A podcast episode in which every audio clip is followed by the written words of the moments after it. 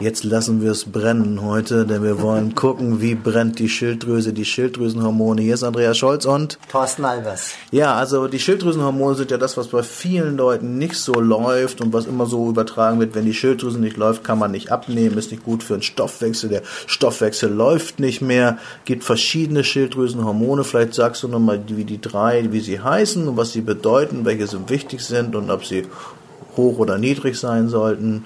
Wie heißen die drei? Also eben, ich kenne jetzt nur drei Schilddrüsenwerte, vielleicht kennst du mehr. Also es gibt zwei Schilddrüsenhormone, die ja. die Schilddrüse produziert. Das ist das sogenannte T4. Das ist eigentlich nur eine Vorstufe. Das wichtige Hormon ist nämlich das T3. Das T3 ist das eigentlich wirksame Schilddrüsenhormon. T4, besser gesagt noch stärker T3, regeln die Körpertemperatur, regeln die Verdauung, den Grundumsatz, den Fettstoffwechsel. Und für mich ist immer so, das entscheidende Kriterium einer Schilddrüsenunterfunktion, wenn die Person sehr kälteempfindlich ist. Also Kälteempfindlichkeit ist oft ein Hinweis auf eine schlechte Schilddrüsenfunktion. Wenn die Damen mir dann sagen, sie können nur einmal die Woche aufs Klo gehen und dass sie eine sehr trockene Haut haben und ständig müde sind, habe ich eigentlich das Vollbild der Unterfunktion. Und dann passen die Laborwerte meist auch dazu. Wobei man bestimmt natürlich das T3 und das T4, und zwar in der freien Form im Blut.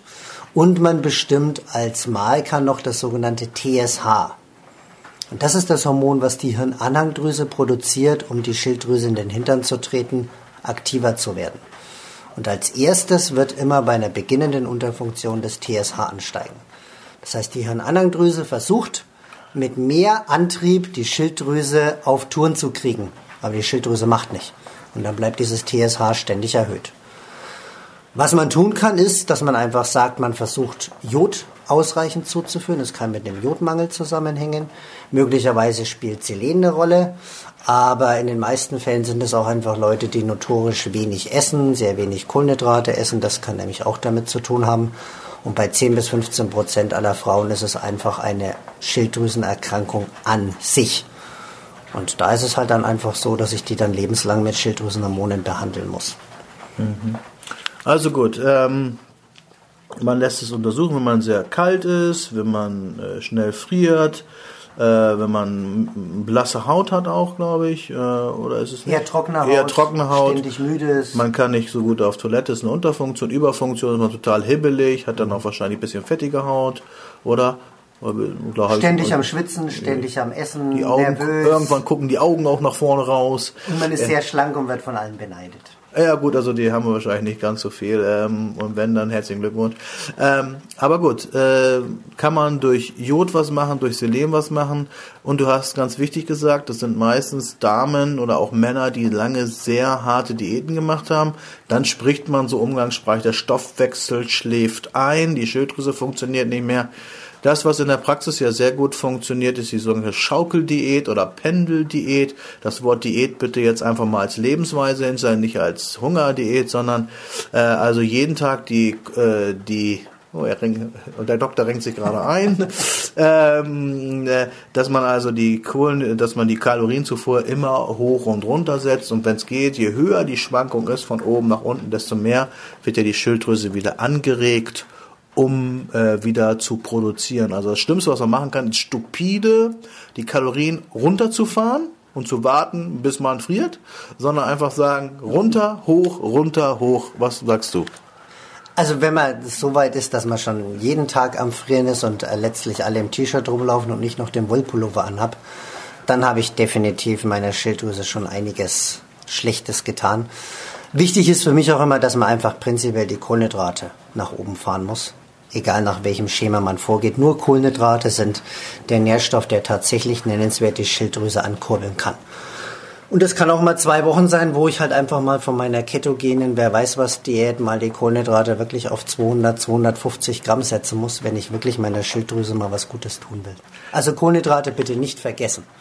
Gut, der meisten haben natürlich Angst davor, weil sie lange Diät gemacht haben, weil Kohlenhydrate, wir, wir haben auch in einem anderen Podcast gesagt, pass auf mit Kohlenhydraten wegen Insulin. Also man muss so einen Zyklus rauskriegen, eine Zeit lang weniger zu essen an Kohlenhydraten, dann wieder hochzufahren und wieder runter. Das kann man im Zyklus machen. Die Bodybuilder machen das ja sechs Tage lang wenig Kohlenhydrate, am sechsten oder am siebten Tag dann Vollgas, um den Stoffwechsel anzuregen. Das können Frauen auch mal, vielleicht nicht ganz so viel Vollgas wie die Bodies, aber das wäre eigentlich gut. Also ich empfehle immer hoch, runter, hoch hoch, runter. Ja, und dann also, kommt es ja auch gar nicht erst so weit. Dieses, ja, genau. Das kommt ja nur dann mit der niedrigen Schilddrüsenfunktion, wenn ich halt über Wochen und Monate immer unter 1000 Kalorien bin oder solche Scheiße. Also Almazet, paar Wochen fährt die Schilddrüse runter wahrscheinlich. Definitiv, ja.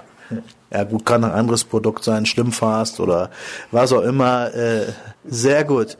Also, ich habe mich tausendmal gewogen und Schlimmfast reingezogen, ganz genau.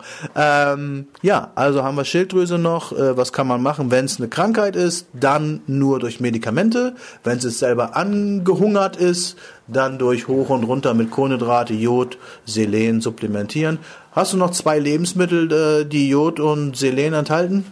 Nüsse sind für Selen super wichtig. Welche vor allem? Die Paranuss hat am meisten? Da kann ich relativ wenig falsch machen, aber ich ja. kann Walnüsse oder wie die Schweizer sagen, Baumnüsse nehmen. ich kann ähm, die Mandel nehmen, ich kann Macadamia nehmen, ich kann Pekannüsse nehmen. Und ähm, für das Jod wäre natürlich Sushi mit dem Seetang um den Reis sehr, sehr wichtig. Algen wäre eine super Quelle. Fisch allgemein. Mhm. Und normalerweise ist in Deutschland, auch wenn es anders oft dargestellt wird, kein Jodmangel, weil wir halt im Salz schon eine Joditanreicherung haben. Und jemand, der sich ansatzweise nach Otto Normalverbraucher ernährt, wird allein mit seiner Salzzufuhr schon ausreichend Jod haben. Mhm. Also da bitte nicht zu viel Hoffnungen draufsetzen. Mhm. Ich fahre das Jod hoch und mir fährt die Schilddrüse unter die Decke. Gut, äh, jetzt können wir jetzt vom 100 ins 1000 kommen. Noch ist Natrium, ist Kochsalz äh, schlimm oder äh, macht Blutdruck oder ist es krank, äh, macht es krank. Das lassen wir aber, denn wir wollen jetzt auch nicht mit erhobenen Zeigefinger irgendwas hier erzählen, macht dies nicht, macht das nicht. Wir haben jetzt den letzten Teil der Blutwerte. Wir werden im nächsten Podcast auch nochmal was zu den weiblichen Hormonen sagen, zu Östrogen, zu Progesteron, aber nicht heute. Äh, wir gucken uns heute noch ein paar Frauen an vielleicht, aber äh, die weiblichen weiblichen Hormone schauen wir uns dann auch nochmal an, wie können die jetzt helfen, äh, Gewicht zu reduzieren, die Haut schöner zu machen, Haare, Fingernägel schöner zu machen. Wir wollen jetzt gleich im nächsten Podcast wirklich die ultimativen Gesundheitstipps geben, die ihr befolgen könnt oder solltet, um länger gesund zu bleiben und weniger ähm, ernährungsmitbedingte Erkrankungen, wie die DGE sagt, zu, zu schaffen, äh, weniger metabolische Syndrom zu entwickeln. Ich glaube, wir haben es ganz gut. Hier, der, der, Thorsten kann schon gar nicht mehr sitzen. Macht so noch ein paar Yoga-Übungen und dann machen okay, wir weiter. Bis gleich. Machen wir weiter.